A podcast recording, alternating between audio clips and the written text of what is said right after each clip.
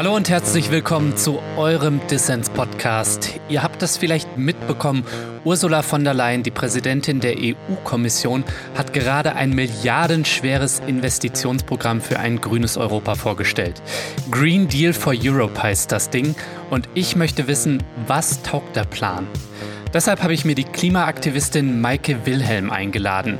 Sie ist Teil der europaweiten Kampagne Green New Deal for Europe. Was alles schlecht an dem Plan der EU-Kommission ist und wie es vielleicht besser geht, das erfahrt ihr in der kommenden Stunde. Bevor wir aber loslegen, noch ein kurzer Hinweis. Ihr hört hier die letzte Folge Dissens für dieses Jahr. Ich gehe dann erstmal in den wohlverdienten Weihnachtsurlaub.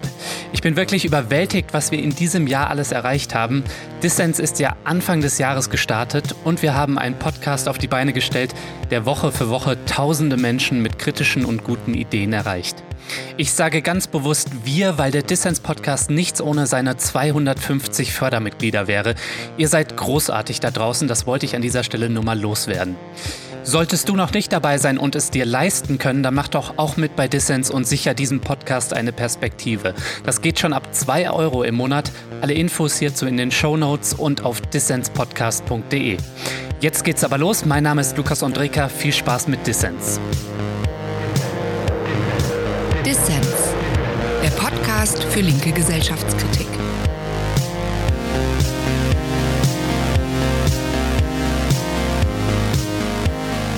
Maike, schön, dass du beim Dissens-Podcast dabei bist. Schön, dass ich hier sein darf. Du, Maike, Ursula von der Leyen, die amtierende EU-Kommissionspräsidentin, die hat gerade ihren Green Deal für Europa vorgelegt. Maike, hat die Ursula euch da die Show gestohlen? Es äh, wirkt natürlich so ein bisschen so, als ob sie sich äh, von unserem Green New Deal hat inspirieren lassen. Mhm. Das Problem ist allerdings ähm, die Zielsetzung, die bei ihr nicht stimmt. Also Klimaneutralität bis 2050, das ist einfach zu spät. Der Weltklimarat sagt, dass wir irgendwann zwischen 2030 und 2050 das 1,5 Grad Ziel reißen werden. Mhm. Das heißt, selbst wenn sich alle Länder an das Pariser Abkommen halten würden, wovon wir leider weit entfernt sind, ähm, hätten wir Ende des Jahrhunderts eine Erderwärmung von mindestens drei Grad.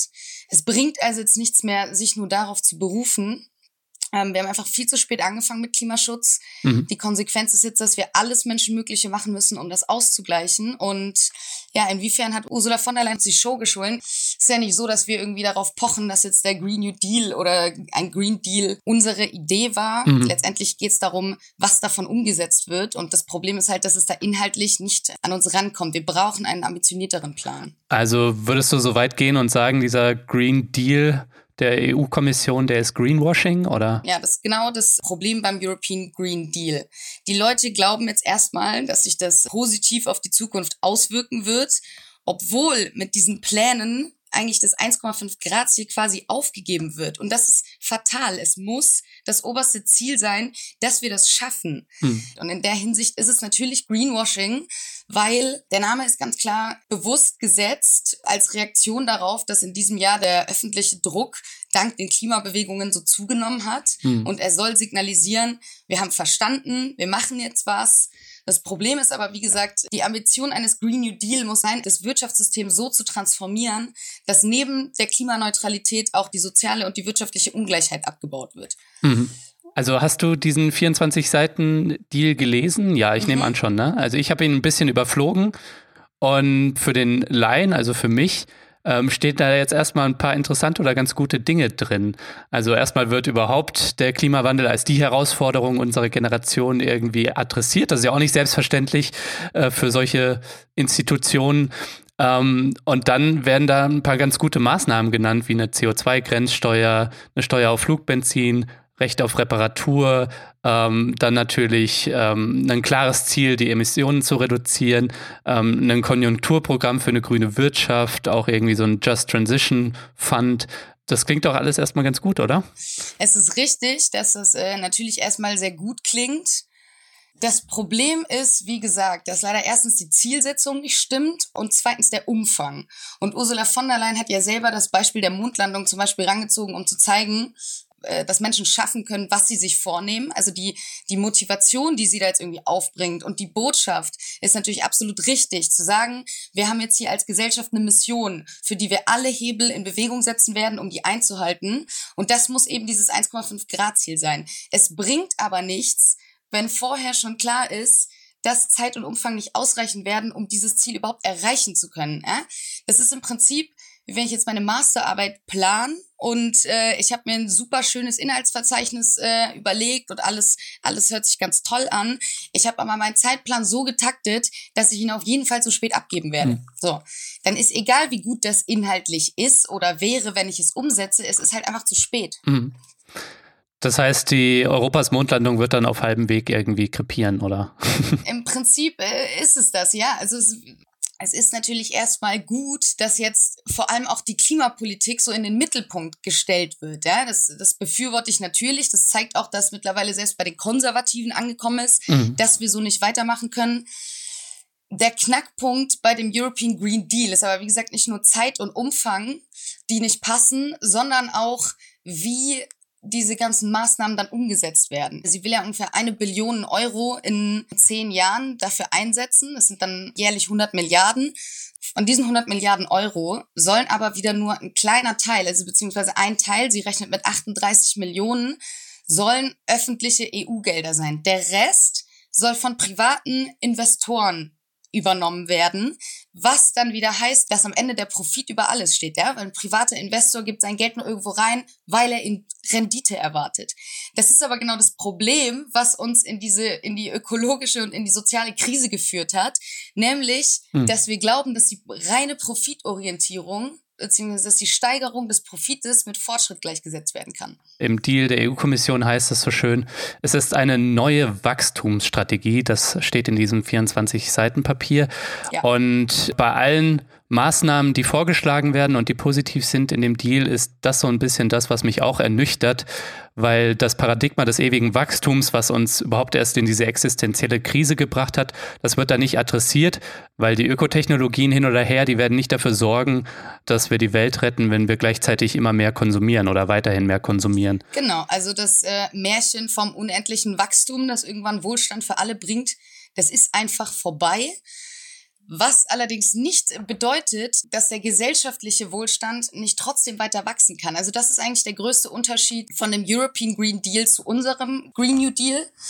Wir entkoppeln im Prinzip gesellschaftlichen Wohlstand vom BIP. Hm. Und in den letzten Jahrzehnten, Stichwort neoliberale Wirtschaftspolitik, hat dieses Wachstum eigentlich sowieso nur dazu geführt, dass wir eine private Vermögensanhäufung haben. Hm. Es ist ja auch absurd, dass wir es als Verzicht empfinden, wenn wir nicht stetig weiter wachsen können.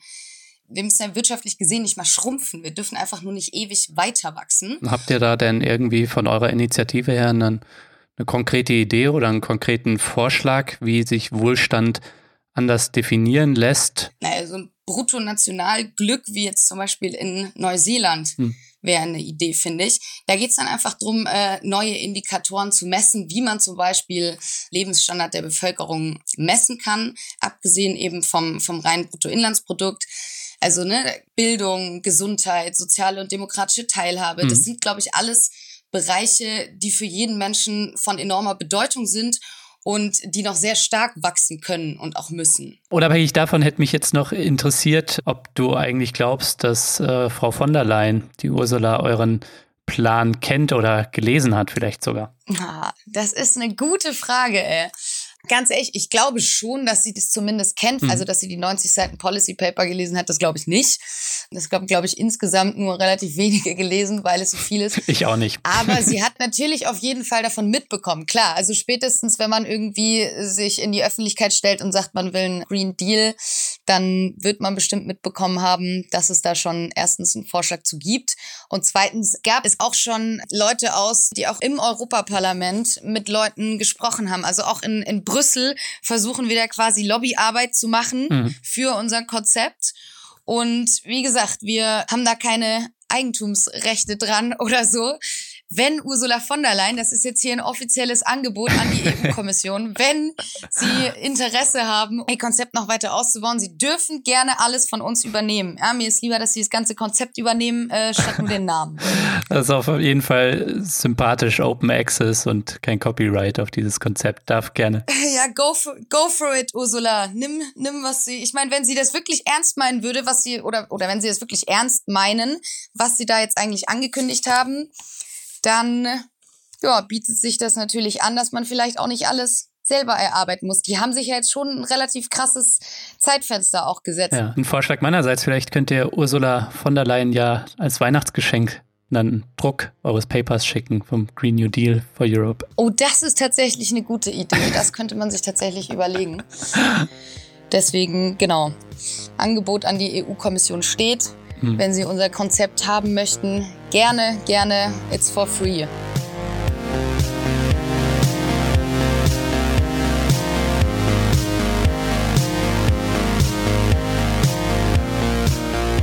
Ja, wenn dir gefällt, was du hörst, dann werde doch jetzt Fördermitglied von Dissens und unterstütze diesen Podcast. Helfen kannst du schon mit 2 Euro im Monat. Das ist weniger als eine Tasse Kaffee. Alle Infos hierzu gibt es auf der Internetseite dissenspodcast.de, der Link auch in den Show Notes.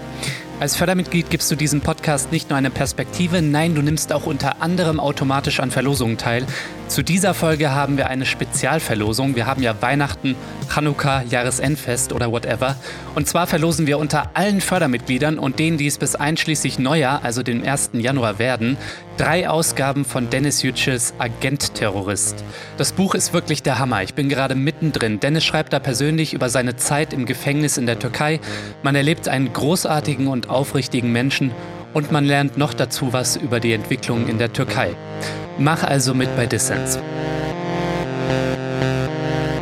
Ihr hört den Dissens Podcast. Zu Gast ist die Klimaaktivistin Maike Wilhelm von der Kampagne Green New Deal for Europe.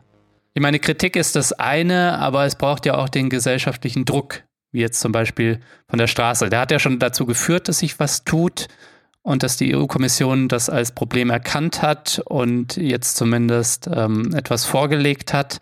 Wie könnten wir es schaffen, dass wir die EU-Kommission noch weiter treiben? Also ich glaube tatsächlich, und in, da bin ich relativ positiv gestimmt, dass die Klimabewegungen in ihren verschiedenen Armen, also sei das jetzt Fridays for Future oder Extinction Rebellion, die haben ja auch sehr verschiedene äh, Ansätze. Also ziviler Ungehorsam zum Beispiel halte ich für eine sehr gute Möglichkeit, mhm. einfach weil man damit Leute wachrüttelt.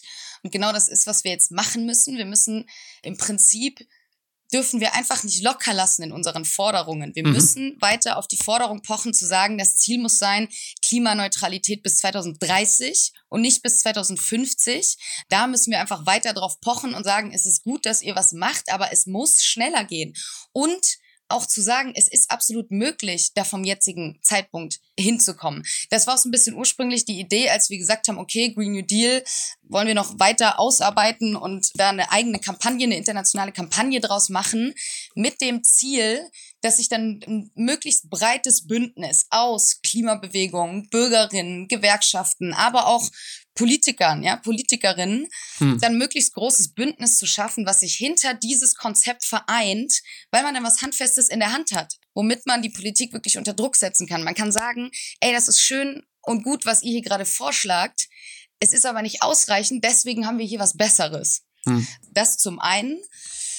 Und dann, glaube ich, ist es wichtig, sich zu überlegen, nicht nur rein auf der Straße Druck zu machen, sondern tatsächlich weiter in die Politik vorzudringen. Also wirklich Druck hm. auf politische Entscheidungsträgerinnen auszuüben. Deswegen müssen wir uns irgendwie überlegen, wie die Klimabewegung von der Straße weiter tiefer in die Politik vordringen kann. Und hast du da eine Idee, wie das gelingen könnte? Das ist äh, eine gute Frage, die ich mir auch stelle. Mhm. Wir müssen, wir müssen im Prinzip auf Politikerinnen zugehen. Wir brauchen die Öffentlichkeit, also wir müssen Öffentlichkeit mobilisieren. Ich glaube, auch der nächste Schritt muss sein, dass große Akteure noch mit ins Boot holt, mhm. wie zum Beispiel Gewerkschaften, ja dass man noch krasser streikt wirklich, sodass die Auswirkungen für alle sichtbar werden. Und ja, das ist eigentlich die einzige Möglichkeit, die wir haben, um den Druck wirklich zu vergrößern. Also Öffentlichkeit schaffen. Hm und an die Leute herantreten, die wirklich die Stellschrauben drehen können. Vielleicht kannst du einmal kurz erklären, weil das wissen bestimmt die meisten Leute da draußen, die uns jetzt hören, nicht. Wie ist eigentlich diese Green New Deal for Europe-Kampagne entstanden. Ja. Ähm, wer hat sie begründet und wer ist Teil dieser Koalition? Diem 25 hatte ja den Green New Deal schon bei der Europawahl als zentrales Wahlkampfthema. Und dann war das nach der Europawahl. Wir sind ja leider nicht ins äh, Parlament gekommen. Mhm. Das heißt, nach der Europawahl haben wir im Prinzip die Entscheidung getroffen, okay, wir entkoppeln das jetzt so ein bisschen von Diem oder öffnen das eigentlich für alle anderen die sich hinter mhm. eine Vision von Klimagerechtigkeit stellen wollen und dafür ein Konzept entwickeln wollen und machen daraus eine internationale Kampagne. So, das mhm. heißt jetzt inzwischen, wir sind erst im Mai gestartet, sind im Kampagnenteam Leute aus verschiedensten Organisationen, Wissenschaft, Gewerkschaften, aber auch zum Beispiel Leute von Fridays for Future, Extinction Rebellion, Scientists for hm. Future. Ja, ist auf jeden Fall aus meiner Sicht auch der richtige Weg, denn der politische Einfluss von Diem, der ist, äh, muss man leider sagen, marginal und das haben die letzten Europawahlen ja bewiesen. Der Einzug hat nicht geklappt ins Europaparlament. Was mich jetzt aber interessieren würde, ist, warum finden sich in eurer Koalition eigentlich nicht prominentere Partner? Also wenn man jetzt nach Deutschland schaut, dann würde man ja jetzt hoffen oder vielleicht erwarten, dass vielleicht die Grünen sich auch hinter dieses Konzept stellen oder Teil dieser Koalition sind. Vielleicht auch die Linke. Das sind auch zwei Parteien, in denen viel mit dem Buzzword, muss man es ja nennen, Green New Deal auch um sich geschmissen wird. Die Grünen haben das schon bei der Europawahl 2009 getan. Und in der Linken gibt es da auch Ideen dazu. Und wenn man sich jetzt zum Beispiel auch Fridays for Future anschaut oder Extinction Rebellion, also wenn ich da auf die Hauptkanäle schaue, so, dann finde ich da auch nichts von einem Green New Deal und das spielt auch in der öffentlichen Kommunikation weniger eine Rolle. Mhm. Also irgendwie klappt das ja nicht so richtig, dass die größeren Organisationen, wie jetzt vielleicht auch in Deutschland Gewerkschaften wie Verdi oder IG Metall, dass sie sich hinter so ein Konzept stellen. Woran liegt das? Naja, wie das bei demokratischen Koalitionen so ist, die brauchen einfach erstens sehr viel Zeit und dann ist es zum Beispiel bei den Klimabewegungen jetzt so, Fridays for Future besonders, denen ist es ja sehr, sehr wichtig, äh, überparteilich zu fungieren. Also die verstehen sich jetzt überparteilich mhm. und sind deshalb zurückhaltend. Es ist sehr, sehr schwierig, das Commitment von einer ganzen Bewegung zu kriegen, ja, weil da ja sehr, sehr viele verschiedene Personen drin sind und wie gesagt, einzelne Leute arbeiten in, in der Kampagne auch mit Mhm. Ansonsten die Linken und die Grünen mit Leuten aus der Linken sind wir im Austausch und im Gespräch. Das ist richtig, dass die fordern ja jetzt irgendwie einen linken Green New Deal, mhm. wobei ich mich ehrlich gesagt fragen soll, wie ein linker Green New Deal noch aussehen soll, weil bei uns im Konzept ist eigentlich sehr viel Umverteilung verankert. Ähm, noch mehr Umverteilung, Mann. ja, noch mehr Umverteilung, das kann natürlich sein. Genau, das, wie gesagt, das braucht aber eben Zeit. Also Parteistrukturen sind einfach träge. Mhm. Bei den Grünen ist ja das Problem, dass sie ihre Klimapolitik steuerfinanzieren wollen. Hm. Und dann ist eigentlich egal, ob die es jetzt Green New Deal nennen oder nicht, es wird erstens nicht funktionieren und zweitens sehe ich bei den Grünen auch so ein bisschen das Problem, dass sie einfach trotz Klimaschutz an neoliberaler Wirtschaftspolitik festhalten wollen.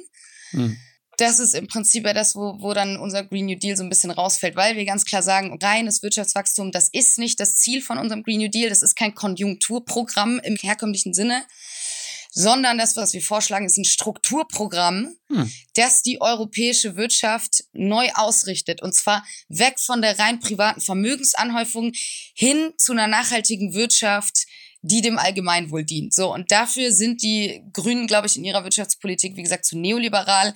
Das ist in meinen Augen auch ihr größtes Problem, weil sie damit auch keine besonders soziale Partei mehr sind. Mhm. Das heißt, es geht uns tatsächlich um den Inhalt und diejenigen, die den vertreten, mhm. die können den gerne haben. So. Gut, das äh, ehrt euch natürlich, dass ihr, dass ihr da nicht auf die Lorbeeren beharrt. Genau, dafür ist, wie gesagt, äh, der Einfluss von Diem einfach zu klein. Das haben wir nach der Europawahl eingesehen. Wir haben uns gesagt, okay, dann konzentrieren wir uns auf das, was wir gut können. Und das ist, äh, Inhalt zu produzieren und Lösungsvorschläge zu machen und äh, uns dann Wege zu überlegen, wie die umgesetzt werden und wie die politisch Gehör finden. Hm. Ist das eigentlich was, was äh, ihr als eure Aufgabe in der arbeitsteiligen Klimabewegung seht? Also irgendwie konkrete Vorschläge zu machen, die mehr sind als eine Kritik des Ist-Zustands und irgendwie so allgemeine Forderungen, ja, wir müssen irgendwie hin zu Klimaneutralität. Oder ist das vielleicht sogar was, was du der Klimabewegung irgendwie als konstruktive Kritik oder zum Vorwurf machen würdest, dass es irgendwie zu vage bleibt. Also es ist nicht die Aufgabe von Fridays for Future, irgendwelche Inhalte zu präsentieren, mhm. sondern da geht es wirklich darum, Öffentlichkeit zu schaffen, Leute zu mobilisieren, auf das Thema aufmerksam zu machen. Und das ist ganz klar nicht deren Aufgabe. Also da glaube ich, ist es gut, dass die Klimabewegung ja sehr diverse Akteure hat. Mhm. Und wenn man jetzt zum Beispiel uns mit reinzählt als Green New Deal Kampagne, die sich vielleicht auf inhaltliche Sachen konzentrieren, und dann gibt's eben andere, wie zum Beispiel Fridays oder Extinction Rebellion, die mit zivilem Ungehorsam einfach massiv Aufmerksamkeit erregen. Und so ist das dann, glaube ich, eine ganz gute Arbeitsaufteilung vielleicht. Mhm. Noch besser wäre es halt, wenn man irgendwie sich trotzdem einheitlich hinter inhaltliche Forderungen stellen würde, wobei die zentrale Forderung von Fridays und von Extinction Rebellion ja ist Klimaneutralität bis 2030 Mhm. Wie die Politik das dann umsetzt, ist letztendlich die Aufgabe der Politik. Ja? Das ist nicht die Aufgabe der Klimabewegung. Aber wir vertrauen der Politik nicht, dass sie das hinkriegen. Deswegen haben wir das quasi mit der Green New Deal-Kampagne noch selber in die Hand genommen. Vielleicht kannst du einmal beschreiben, was so die wichtigsten Punkte sind mhm. eures Strukturprogrammes. Also, die wichtigsten Punkte von unserem Green New Deal sind die Einhaltung des 1,5 Grad Ziels ist das oberste Ziel und soll auf jeden Preis eingehalten werden. Und es darf nicht auf Kosten der Armen gehen. Hm. Also keine Steuerbelastung von Arbeitenden und Familien. Die müssen entlastet werden. Insgesamt müssen Bürgerinnen in die, in die grüne Transformation jetzt in Europa müssen mit einbezogen werden. Das heißt, wir brauchen mehr demokratische und auch wirtschaftliche Teilhabe. Wir wollen die Demokratie wieder stärken und auch die Kommunen. Also wir wollen, dass äh, Investitionsentscheidungen äh, von denjenigen getroffen werden, die es auch unmittelbar betrifft. Mhm. Unterstützt werden erstmal alle, die die sozialen und ökologischen Ziele Europas irgendwie voranbringen. Also das können Gewerkschaften sein, Genossenschaften sollen ganz stark gestärkt werden, aber auch private Unternehmen zum Beispiel, die sagen, ey, ich will auf Recycling umstellen, ich will irgendwie die Lebensdauer von meinen Produkten verändern oder die sagen, ich will die Arbeitsbedingungen von meinen Mitarbeitern verbessern und ich fange an, die irgendwie am Gewinn zu beteiligen über ein Dividendensystem. Also alles, was die ökologischen und sozialen Ziele voranbringt. Jeder Akteur kann prinzipiell gefördert werden. Mhm. Wir müssen weg vom Dogma des unendlichen Wachstums, äh, des endlosen Wachstums und dem BIP als Maß der Dinge. Gesellschaftlicher Wohlstand kann wachsen, ohne dass das BIP weiter wächst. Das ist unsere Hauptaussage. Und Europa muss sich dafür einsetzen, dass Klimaschutz in der ganzen Welt vorangebracht wird. Dafür müssen wir unsere Handelspolitik solidarisch ausrichten und wir müssen uns dafür einsetzen, dass internationale Solidarität das Ziel im 21. Jahrhundert ist. Wichtigster Punkt. Wir wollen, dass öffentliche Gelder auch dafür investiert werden, dass es am Ende mehr öffentlichen Besitz und mehr öffentliche Dienstleistungen gibt. Also, dass alle davon profitieren. Wie viel Geld wollt ihr eigentlich mobilisieren? Also der von der Leyen-Plan, der Green Deal für Europa, der sieht ja vor, über ein Jahrzehnt etwa eine Billion Euro für die Ökotransformation der Wirtschaft zu mobilisieren. Was sieht denn euer Plan vor? Ähm, genau, also wir schlagen vor, fünf Prozent des europäischen Bruttoinlandsprodukts zu nutzen. Das sind aktuell so ungefähr 800 Milliarden Euro jährlich, also das Achtfache von dem. Jährlich, ja. Jährlich, okay. also das Achtfache von dem, was äh, Ursula von der Leyen vorschlägt nur mal so, um eine Größenordnung zu geben, wie viel, wie viel Geld das ist, wie viel Geld diese, diese 100 Milliarden sind, die von der Leyen da jährlich vorschlägt. Der Europäische Rechnungshof hat mal ausgerechnet, dass Europa alleine eine Billion Euro nur für die Energiewende bräuchte. Mhm. Es ist aber bei weitem nicht genug. Man muss ja auch bedenken, was in den ganzen letzten Jahren, eigentlich Jahrzehnten an Investitionsstau zusammengekommen ist. Wir haben ein Jahrzehnt nur gespart. In ganz Europa wurde nur gespart. Wir sehen eigentlich, dass das äh, leider keinen positiven Output hat, oh surprise, sondern ähm, es gibt eigentlich eher eine Abwärtsspirale. Wir müssen ganz, ganz viel nachholen und deswegen müssen wir jetzt einfach viel mehr Geld in die Hand nehmen, als Ursula von der Leyen das vorschlägt. Aber das sind ja unglaubliche Summen. Wo soll das herkommen? Also die Mitgliedstaaten, die streiten sich ja jetzt schon bei jedem neuen EU-Haushalt darum, wie viel eingezahlt werden soll. Ähm, also wo soll, wo soll so viel Asche herkommen? Das ist ja. Die Frage der Finanzierung ist natürlich eine wichtige. Also dass äh, wir Klimaschutz brauchen, da sind sich ja inzwischen alle einig. Niemand will aber dafür wirklich viel Geld in die Hand nehmen. Mhm. Unser Finanzierungskonzept sieht vor, dass die Europäische Investitionsbank, das ist eine öffentliche Förderbank, die also damit quasi uns allen gehört, durch den Verkauf von sogenannten Green Bonds immense Summen an Geld freisetzen kann, ohne dass dafür die EU-Steuervorschriften oder zum Beispiel die Schuldenbremse verletzt wird. Mhm. Ähm, ich habe ja schon mehrmals gesagt, dass es keine Lösung ist, Klimaschutz über Steuern zu finanzieren. Das Geld kann dafür jetzt nicht von den Bürgerinnen kommen, vor allem, weil wir so viel davon brauchen. Deswegen bleibt dann eigentlich nur noch die Möglichkeit, es über den Kapitalmarkt zu machen. Schauen wir uns da kurz an, wie da in Europa, äh, was da in Europa so die Situation ist. Die EZB pumpt, pumpt seit Jahren Geld ins System, um die Wirtschaft anzukurbeln. Das Problem ist aber, dass davon eigentlich unten, wo man es brauchen würde, nichts ankommt, sondern dass es zu immer mehr privater Vermögenskonzentration führt. Mhm. Investoren wissen schon gar nicht mehr, wohin mit ihrem Geld. Ja? Also Immobilien und auch der Aktienmarkt sind eigentlich total, sind schon total aufgebläht. Das ist übrigens auch der Grund, warum immer mehr Bereiche, auch gesellschaftliche Bereiche, privatisiert werden müssen. Mhm. So. Trotzdem gibt es aktuell in Europa zwei Billionen Euro, die einfach nur rumliegen und nirgends investiert werden. Mhm. Was will jetzt der Green New Deal? Der Green New Deal will genau diese ungenutzten Finanzmittel nutzen, indem die Europäische Investitionsbank sogenannte Green Bonds verkauft. Das sind also grüne Anleihen, mit einem nicht sehr hohen Zinssatz, aber es gibt äh, sowieso nirgends mehr einen hohen Zinssatz. Mhm. Das heißt, Banken würden sofort ihr Geld da rein investieren, aber auch zum Beispiel für Sparer oder Pensionsfonds ähm, wären Green Bonds eine gute Anlage, weil sie ohne Risiko sind. Mhm. Diese Green Bonds saugen also die ungenutzte Liquidität auf dem Kapitalmarkt wie so ein Schwamm auf und sorgen dafür, dass sie woanders investiert werden können wir verpacken im Prinzip also grüne und progressive Politik in einem marktwirtschaftlichen Rahmen. Das ist eigentlich genau das Gegenteil von dem, was äh, die EU-Kommission macht. Die verkaufen uns nämlich ein neoliberales Konjunkturprogramm als sozial-ökologischen Strukturwandel. Und dafür müssen auch nicht die Verträge, die europäischen, geändert werden. Also das ist was, was sich, ich sag mal, salopp gesagt, morgen umsetzen ließe, oder? Genau, dafür müssen keine Verträge geändert werden. Es umgeht die Schuldenbremse. Zum Beispiel, wenn man die Schuldenbremse jetzt wieder aufheben würde, dann müssten dafür Verträge geändert werden.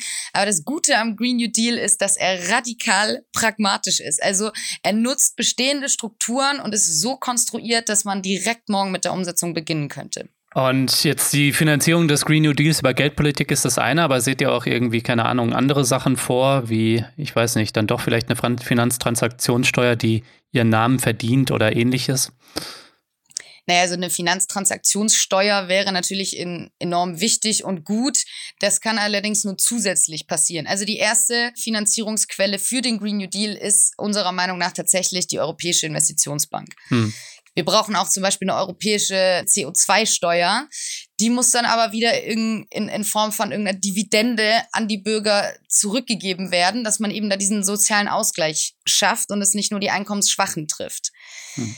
Steuern zu erheben, um Klimaschutz zu finanzieren, funktioniert nur bedingt. Das kann nur, die CO2-Steuer soll eigentlich eingeführt werden oder soll den, soll den Emissionshandel ersetzen, weil der nicht funktioniert. Zur Finanzierung dient sie aber nicht wirklich, weil, wie gesagt, es trifft am Ende dann die Einkommensschwachen, die jetzt auch noch das bezahlen sollen, die grüne Wende in Europa. Hm. Aber wie sieht das denn konkret aus? Das habe ich jetzt immer noch nicht verstanden. Also wie sich jetzt euer Finanzierungskonzept vom Green Deal der Europäischen Kommission unterscheidet? Also wenn wir den öffentlichen Nahverkehr mit öffentlichen Geldern ausbauen, dann können wir am Ende auch dafür sorgen, dass zum Beispiel der öffentliche Nahverkehr einfach für jeden kostenlos wird. Mhm. So, das könnten wir nicht machen, wenn das durch ein Private-Public Partnership finanziert werden würde. Es ist einfach der Mechanismus, wie die EU auch schon in den, in den letzten Jahren, im Juncker-Plan zum Beispiel, ihre Projekte finanziert. Also wir haben, sagen wir mal jetzt, diese 100 Milliarden jährlich, die der European Green Deal investieren will. Mhm. Dann wird jetzt zum Beispiel irgendwo Nahverkehr ausgebaut und das Geld davon kommt zu ein Drittel Steuergeldern, also EU-Steuergeldern, öffentliche Gelder und zwei Drittel davon äh, haut irgendein Investor dazu. Mhm. Am Ende ist dann so, dass der Investor gibt sein Geld nur dazu, weil er natürlich am Ende davon profitieren will. Ja, der erwartet, mhm. dass sich dann dieser Nahverkehr für ihn lohnt.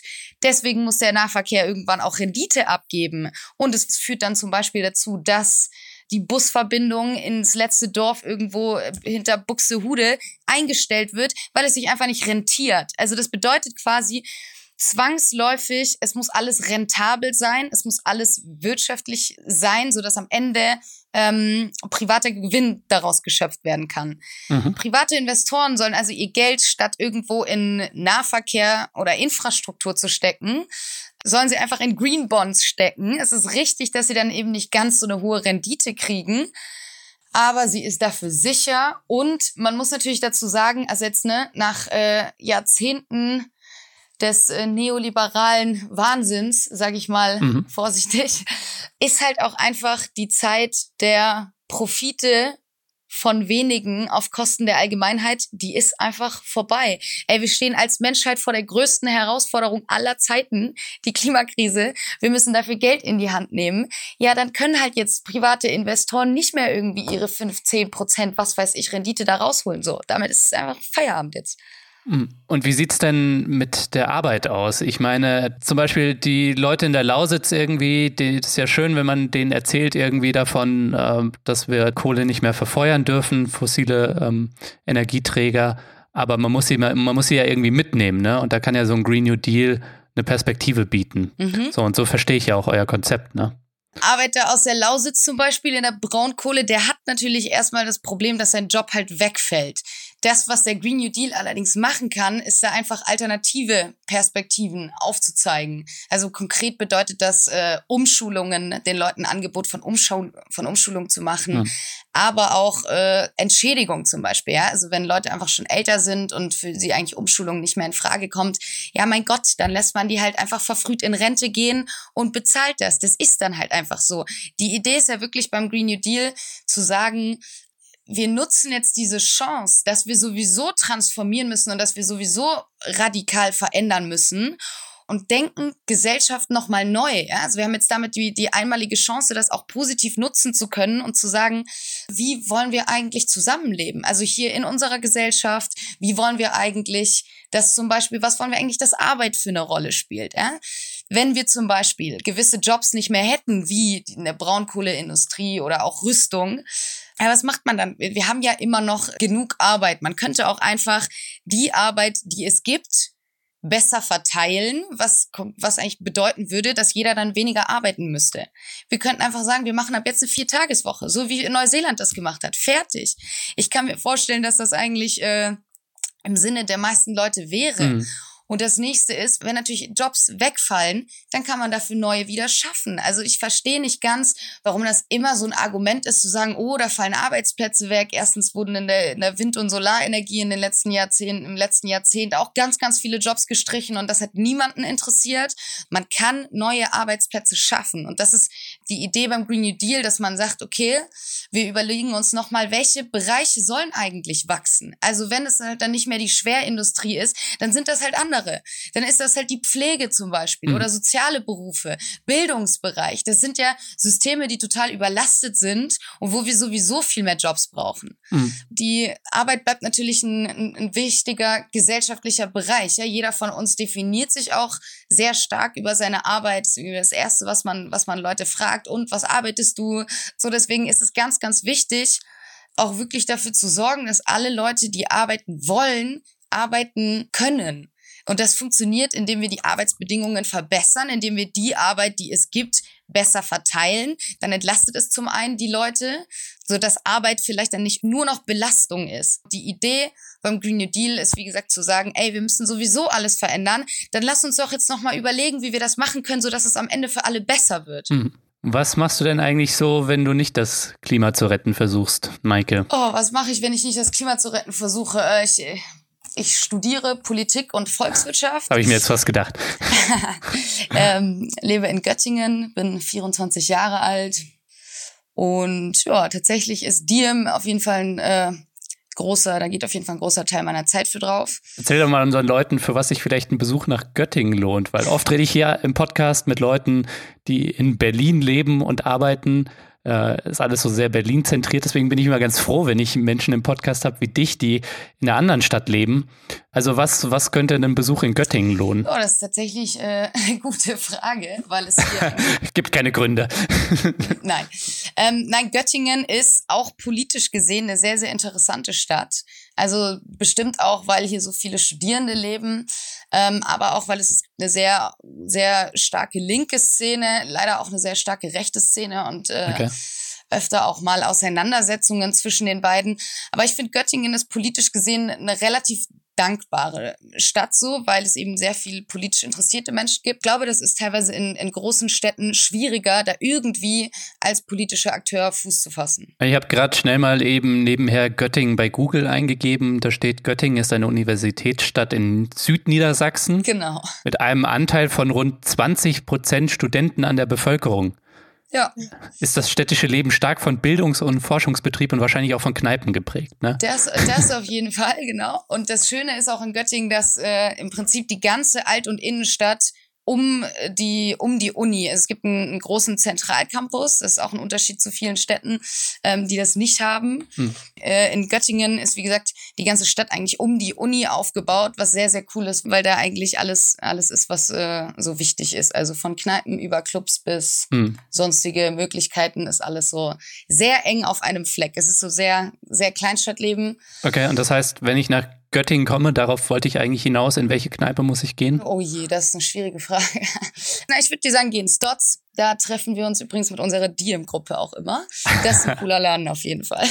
Bist du eigentlich in Göttingen aufgewachsen und geboren oder kommst du dann irgendwie von ganz woanders her? Äh, nee, ich bin aufgewachsen und geboren in Tübingen. Ah, die ist, ist genau, ja, südlich von Baden-Württemberg. Ja. Man hört es mir aber nicht so sehr an, worauf ich äh, sehr stolz bin bei Du schwebelst nicht, ja? Ähm, ja ich. ich kann, ich kann umswitchen tatsächlich, aber äh, ich mache es nicht. und Tübingen ist so vom, vom Flair auch relativ ähnlich. Ist auch eine Universitätsstadt und relativ ähnlich so wie Göttingen. Deswegen gefällt es mir hier vielleicht auch so gut. Ja. Ich habe aber auch vorher zum Beispiel in Hamburg gewohnt und war auch länger schon im Ausland und habe da in einer Großstadt gewohnt. Mhm. Eine Großstadt im Ausland.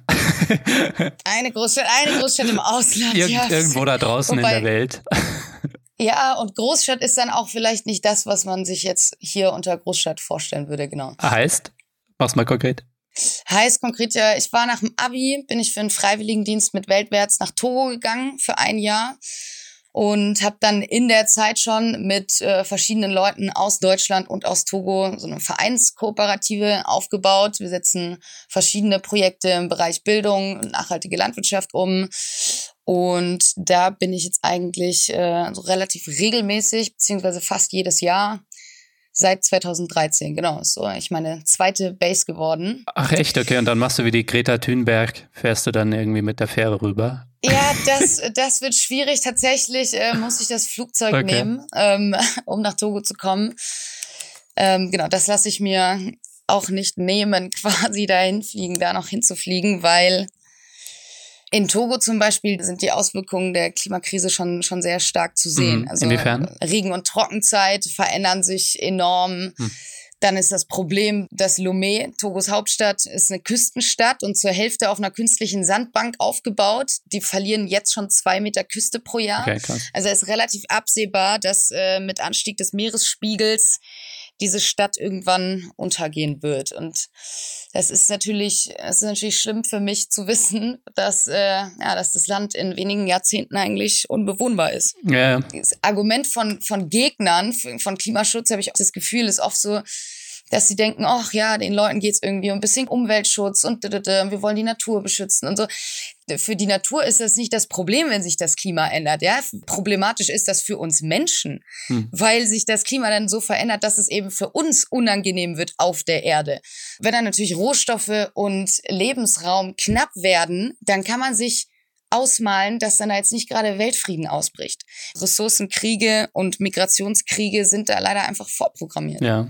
Die UN schätzt ja, dass hunderte Millionen Klimaflüchtlinge in den nächsten Jahrzehnten ähm, ja durch die Klimakrise in Anführungszeichen produziert werden könnten und eben sich auf den Weg machen, wie du sagtest, ne? Genau, ja. Was mich noch interessieren würde, ist, wenn du so gute Kontakte nach Togo hast, ähm, wie wird dort eigentlich die Klimakrise und die Diskussion wahrgenommen?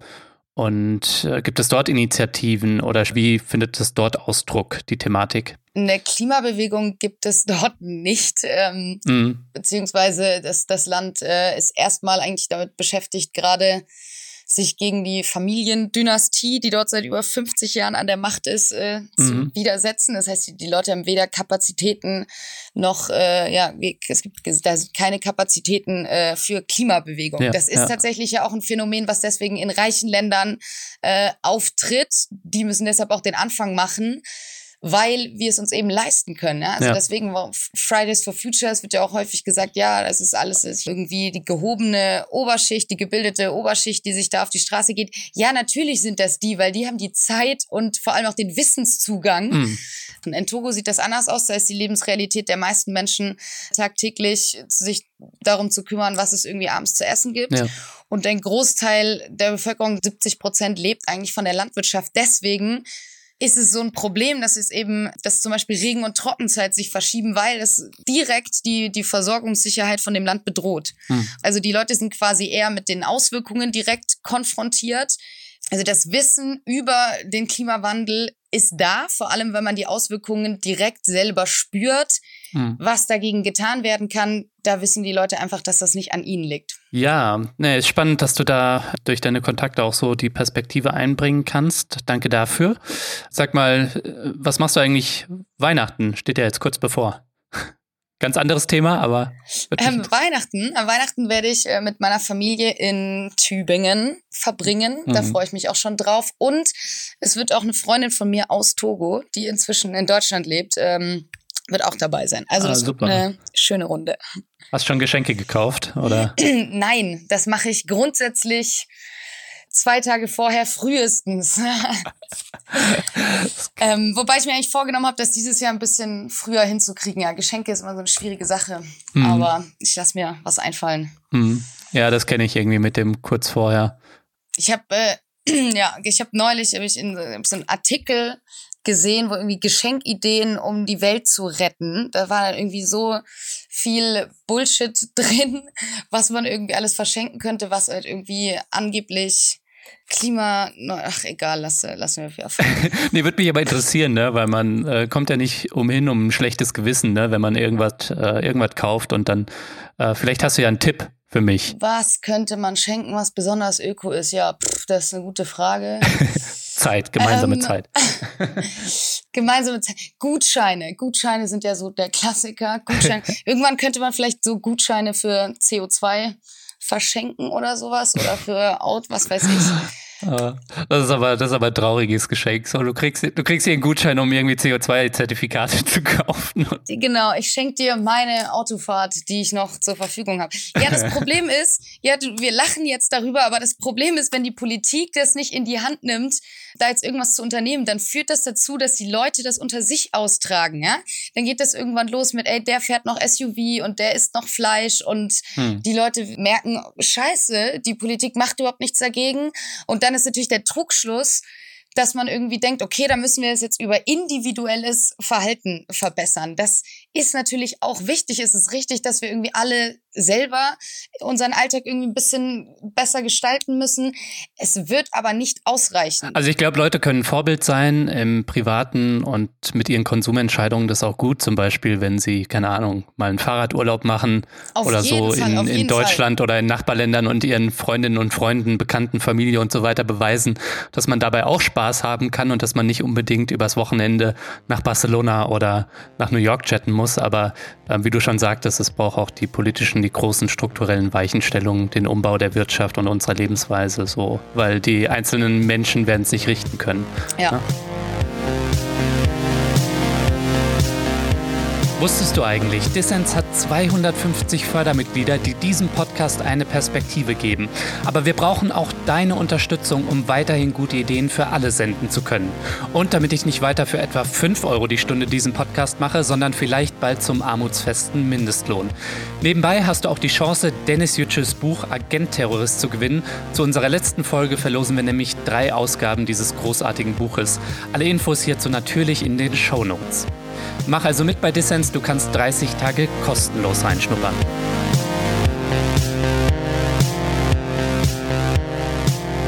Ihr hört den Dissens Podcast. Zu Gast ist Maike Wilhelm von der Kampagne Green New Deal for Europe. Was du da beschreibst, das ist ja ein radikaler Umbau unserer Wirtschafts- und Lebensweise in ganz kurzer Zeit. Gibt es für so eine massive Transformation eigentlich historische Vorbilder? Also mit eurem Green New Deal lehnt ihr euch ja auch bewusst an ein historisches Vorbild an. Es gab in den USA nach der Weltwirtschaftskrise und nach dem Börsencrash 1929 äh, einen sogenannten New Deal. Das ist im Prinzip also die Umstrukturierung der Wirtschaft mit neuen Spielregeln. Dabei hat man sich damals an drei Rs orientiert. Das erste ist Relief, also Erleichterung für die, die am stärksten in wirtschaftlicher Not waren. Man hat also im Prinzip Unterstützung für Arme und Arbeitslose eingeführt. Das zweite ist Recovery, Erholung der Wirtschaft allgemein. Man hat äh, im Prinzip die Geldpolitik verändert und massiv Geld ins System gepumpt. Und das dritte, Reform. Damals wurden Finanzmärkte reguliert und äh, Sozialversicherungen eingeführt. Mhm. Die Regulierung von Banken und Finanzmärkten wurde übrigens dann in den 90ern von Bill Clinton wieder aufgehoben und hat überhaupt erst möglich gemacht, dass die Märkte 2008 wieder so zusammengebrochen sind. Das, was wir also jetzt wieder brauchen, ist eine wirtschaftliche und gesellschaftliche Transformation, die politisch umgesetzt wird. Wir wissen, dass der Markt sich nicht alleine aus solchen Krisen zieht. Ähm, hm. Deswegen muss die Politik es endlich wieder als ihre Aufgabe ansehen, die Wirtschaft zu regulieren und sich nicht von ihr diktieren zu lassen, was politisch zu tun ist. Der Unterschied zu 1933 ist aber tatsächlich, dass die Wirtschaft damals so am Boden war. Man hatte im Prinzip nicht mehr viel zu verlieren.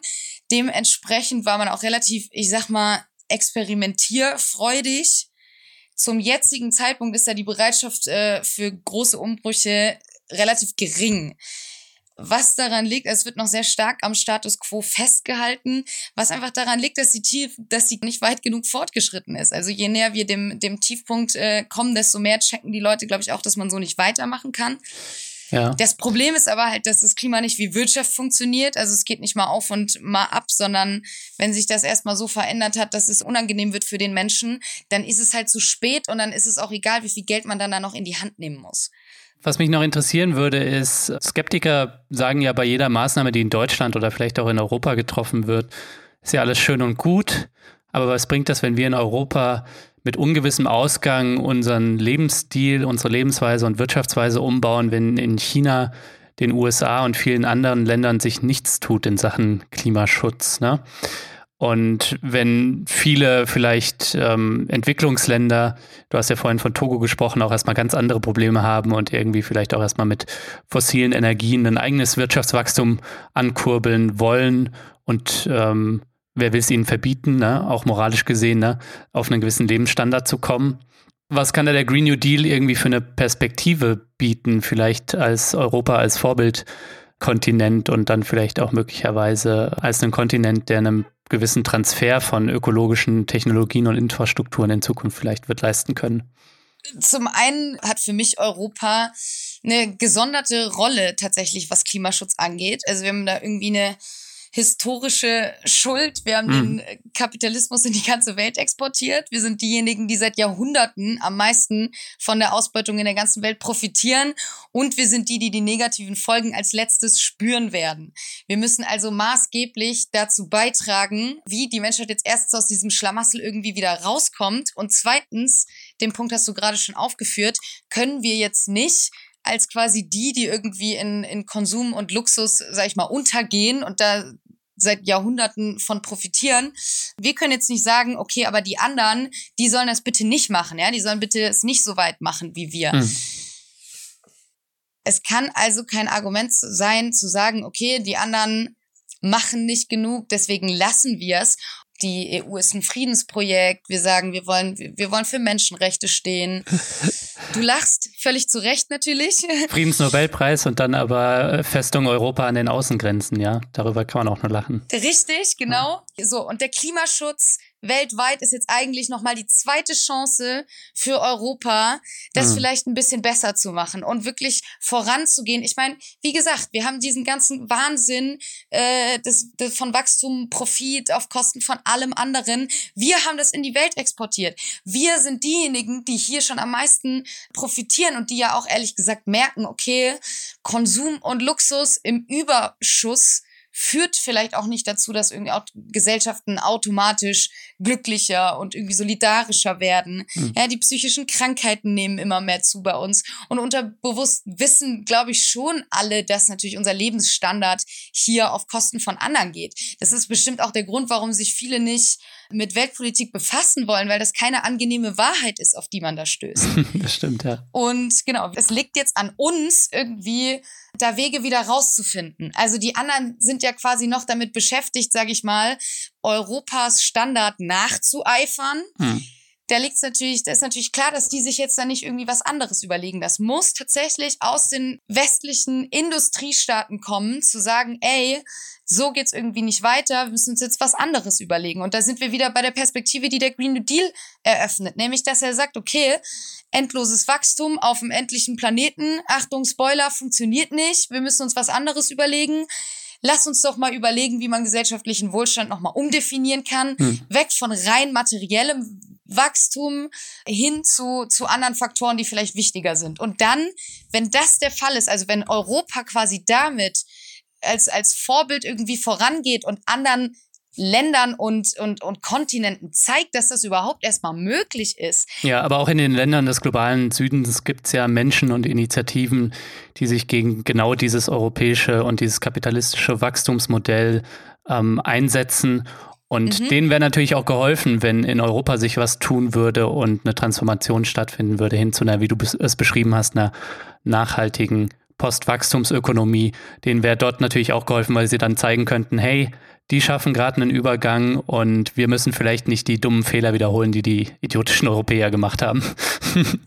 Genau, das zum einen und dann ist es eben, wie gesagt, auch Europas Aufgabe oder dann äh, die Möglichkeit, die anderen in diesem Prozess, sage ich mal, abzuholen, zu unterstützen, wie du gerade schon gesagt hast, dass manche Fehler eben nicht doppelt gemacht werden. Hm. Ähm, Europa hat ja politisch gesehen auch äh, schon auch was zu sagen in der Welt, ja. Also da halt einfach seinen Einfluss zu nutzen in der Welt, um Frieden und vor allem Klimaschutz natürlich voranzubringen. Weil es ist natürlich richtig, dass Klimaschutz, den wir nur hier in Europa machen, nicht ausreicht und dementsprechend auch nichts bringt, wenn er in den anderen Ländern oder in anderen Bereichen der Welt eben gar nicht umgesetzt wird. Hm. So gesehen ist die Klimakrise eigentlich auch nochmal eine Chance eine einmalige Chance vielleicht für die Menschheit, sich irgendwo als eins zu begreifen und zu sagen, ey, ne, wir leben halt alle auf dem gleichen Planeten.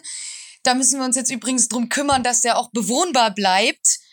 Hm. Und wie, wie gesagt, in Zeiten der Klimakrise funktioniert diese Doppelmoral, die Europa eben zum Beispiel in der Entwicklungszusammenarbeit äh, bis jetzt an den Tag gelegt hat, das funktioniert halt einfach nicht mehr. Was mich noch interessieren würde, Maike, ist, ähm, was können denn vielleicht unsere Hörerinnen und Hörer da draußen, die uns beiden jetzt zuhören, was können die vielleicht ganz konkret machen, um ähm, für den Green New Deal aktiv zu werden oder weil das, was, worüber wir gesprochen haben, eben, das klingt zum Teil ja auch sehr abstrakt. Ja. Also hast du vielleicht einen Tipp, was die Leute irgendwie ganz konkret machen können, vielleicht schon morgen. Geht raus und fordert von der Politik ein, was sie in den letzten Jahrzehnten versäumt hat. Also natürlich soll jeder irgendwie für sich selber überlegen, wie kann ich irgendwie in meinem Leben schon mal klimaschonender leben. Aber wir werden es, wie gesagt, nur über individuelles Handeln werden wir es nicht schaffen. Mhm. Wir müssen im Prinzip mobilisieren, ja. Geht auf die Klimademos, geht irgendwie in die Öffentlichkeit. Es ist nämlich ganz, ganz wichtig, dass dieser Fokus, den das Klimathema gerade hat, dass der nicht, nicht wieder schwächer wird. Ich glaube das ehrlich gesagt auch nicht, weil die Zeit spielt ja, wenn man, wenn man jetzt das irgendwie äh, zynisch formulieren will, für uns, weil die Auswirkungen leider mal dramatischer zunehmen. Mhm. Ja, aus der privaten Blase raus, Arsch hoch und auf die Straße oder sich in Initiativen engagieren? Die Challenge ist ganz klar, dass wir uns irgendwie überlegen müssen, wie schaffen wir es, noch mehr Leute zu erreichen mit diesem Green New Deal Konzept und sie davon zu überzeugen, dass sie am Ende des Tages profitieren. Es ist natürlich schwierig, irgendwie auf Leute zuzugehen mit so einem 90-seitigen Policy Paper auf Englisch und irgendwie zu sagen, hier lies das mal und informier dich mal. Also das ist für die meisten einfach unmöglich. Das kann ich absolut nachvollziehen. Deswegen muss von uns aus gesehen der nächste Schritt sein, diese Inhalte irgendwie so runterzubrechen, dass man eben auch rausgehen kann aus der Bubble und zum Beispiel Leute erreicht, die durch äh, Arbeit und durch Familie so ausgelastet sind, dass sie absolut keine Kapazitäten haben, sich mit irgendwas zu beschäftigen. Wir müssen uns überlegen, wie holen wir Leute ab, da wo sie stehen und überzeugen sie davon, dass es sich lohnt, für einen gesellschaftlichen Transformationsprozess und nichts anderes ist der Green New Deal, einzustehen und sich dafür einzusetzen. Das ist auf jeden Fall, Maike, ein guter Vorsatz für das Jahr 2020. Und ja, ne? würde mich zum Ausblick unseres Gesprächs noch kurz interessieren, was sich in deinen Augen in der Klimabewegung insgesamt vielleicht nächstes Jahr tun muss, weil ich würde mal sagen, die Erfolge der Klimabewegung sind offensichtlich. Ne? Äh, die Politik kommt nicht umhin, irgendetwas zu tun, aber das, was sie tut, ist noch nicht ausreichend. Das ist vielleicht der Misserfolg der Klimabewegung. Und bei Fridays for Future gibt es ja schon erste Ortsgruppen, die jetzt nicht mehr wöchentlich streiken wollen und sich neu sortieren wollen, um zu schauen, was sind für 2020 vielleicht Strategien. Und mich würde da vielleicht einfach deine Perspektive interessieren, was die Klimabewegung insgesamt 2020 tun muss, um noch mehr in die Offensive zu kommen? Also ich glaube, das Wichtigste ist tatsächlich neben der Mobilisierung von Öffentlichkeit ist tatsächlich tiefer in die Politik und ins politische System einzudringen. Im Prinzip, äh, das ist meine persönliche Meinung, dass die Klimabewegung auf jeden Fall einen parlamentarischen Arm braucht oder sich eben Strategien überlegen muss, wie man es schafft, diesen Protest von der Straße auch irgendwie bis in die Parlamente zu kriegen. Weil da werden halt am Ende des Tages die Entscheidungen getroffen und dann ist es auch egal, überspitzt gesagt, wie viele Leute davor stehen und protestieren. Das hat man beim Klimapaket gesehen.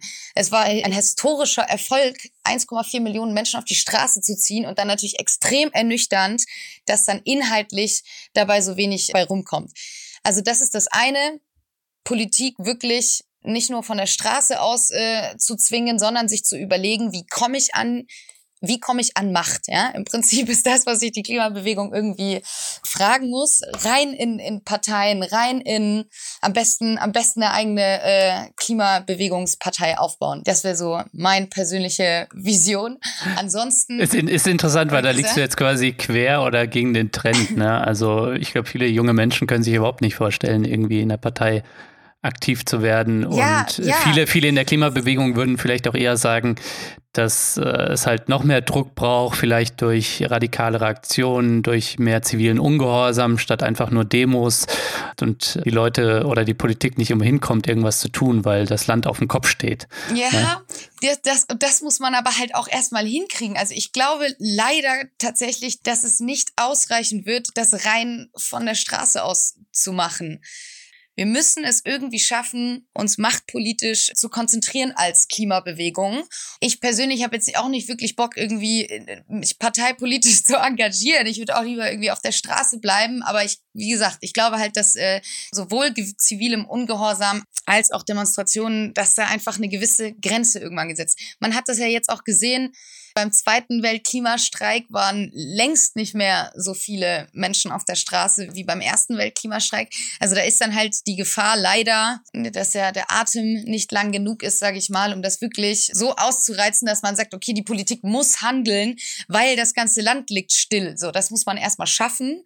Und da, glaube ich, ist es fast einfacher, sich zu überlegen, oder nicht, nicht einfacher, aber man muss man muss sowieso alle Wege probieren mhm. und man muss auch sich überlegen als Klimabewegung, wie komme ich eigentlich an politische Macht, jetzt mal ganz salopp gesagt. Man muss alle Wege ausprobieren, das denke ich auch. Ich möchte auch kurz äh, eine Lanze brechen für all die Parteisoldaten an den Empfängern, Auf jeden Fall, die sich irgendwie in ihren etablierten Parteien äh, an der Basis dafür engagieren. Genau.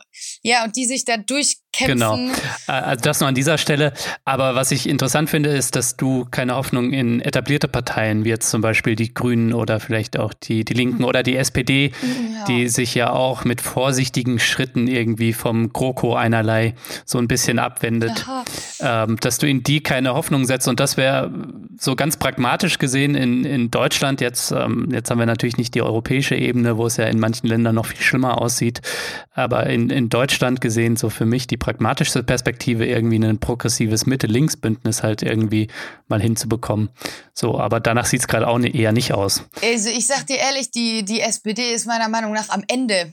Das Problem, was ich bei den Grünen sehe, ist, wie gesagt, die sind die sind in der Mitte der Gesellschaft angekommen, was ja auch gut ist. Also ich sag nicht, dass das irgendwie schlecht ist, dass die Grünen zum Beispiel viele Konservative erreichen, sondern für Klimaschutz muss ja in allen gesellschaftlichen Bereichen mobilisiert werden. Und in Deutschland, Deutschland ist nun mal eine sehr konservative Gesellschaft. Mhm. Deswegen sehe ich das eigentlich als positiv, dass die Grünen sich da irgendwie so hochgearbeitet haben, dass sie jetzt irgendwie auch zum Beispiel für viele Besserverdiener und so eine, eine, eine Alternative sind die ganzen Leute, die aber jetzt zum Beispiel auf der Straße stehen und wirklich System Change wollen, also die sagen, ich will radikale Veränderungen, Kapitalismus weg und so weiter und so fort, die werden halt von den Grünen nicht mehr wirklich abgefangen. Und da fehlt im Moment in Deutschland so ein bisschen die klimapolitische Alternative, hm. die man vielleicht als Klimabewegung auch, wie gesagt, aufbauen muss. Und dann wirklich einfach mal rein ins Parlament und mal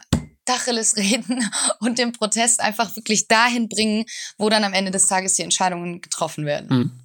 Ich bin skeptisch, aber gute Idee. Die Frage ist, was einfacher ist. Ne? Also wenn man jetzt zum Beispiel sagt, die SPD hat jetzt so lange probiert, sich irgendwie zu erneuern und das ist halt gar nicht so einfach. Parteistrukturen, die sich über Jahrzehnte aufgebaut haben, bei der SPD noch viel länger, die kriegst du nicht mal eben einfach so verändert. Also auch bei den Linken zum Beispiel ist es so, dass dann, wenn es irgendwie darum geht, wirklich, wirklich Jugendquoten in Vorstände einzusetzen oder durchzusetzen, da stehen die alten Leute auf und ich sag dir, die wehren sich dagegen. Das ist ein Problem.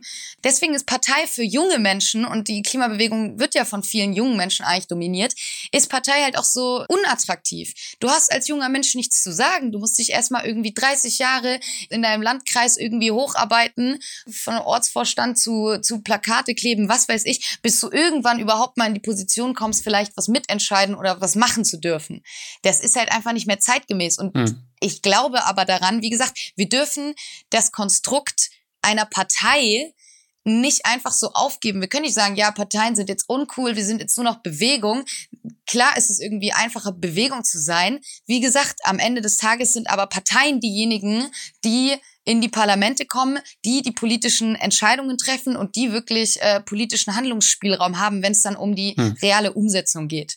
Und da ist vielleicht dann die, die, die Challenge der, der Klimabewegung zu sagen, okay, 21. Jahrhundert, die Spielregeln haben sich ja auch irgendwie geändert. Wir müssen uns zwar an gewisse Rahmenbedingungen durch Parteiengesetz und so weiter halten, hm. aber vielleicht kriegt man da irgendwie einen Weg und überlegt sich was, was weiß ich, Plattformpartei, wo verschiedene Akteure irgendwie zusammenkommen und sich quasi einfach nur organisieren. Ja, also die Idee ist ja nicht, eine neue Parteistruktur aufzubauen. Das will sowieso keiner haben, sondern sich irgendwie parteipolitisch, sage ich mal, zu organisieren. Das ist, glaube ich, was, was die Klimabewegung auf jeden Fall machen muss. Zusätzlich zu dem Druck von der Straße, der aber, glaube ich, wie gesagt, für die totale Klimarevolution nicht ausreichen wird. Ja, ich bin ähm, auch nicht skeptisch dahingehend, äh, dass ich eine neue Parteigründung für unmöglich halte. Also ich meine, die AfD ist ein schlechtes Beispiel und aber sie beweist, dass, dass, ja, dass das sie geht. beweist, dass es möglich ist. Und En Marche in, in, in Frankreich von Emmanuel Macron, der ja auch in gewisser Weise eine Art Bewegungspartei ist, äh, hat das auch bewiesen. Ich sehe es gerade gegenwärtig nicht in der Klimabewegung, den Drive irgendwie jetzt eine Plattformpartei, wie du es beschrieben hast, zu gründen. Ja, wir haben ja auch noch nicht 2020, äh, vielleicht ergibt sich das ja. mal abwarten. Maike, vielen Dank fürs Gespräch. Ja, danke dir. Hat mich sehr gefreut.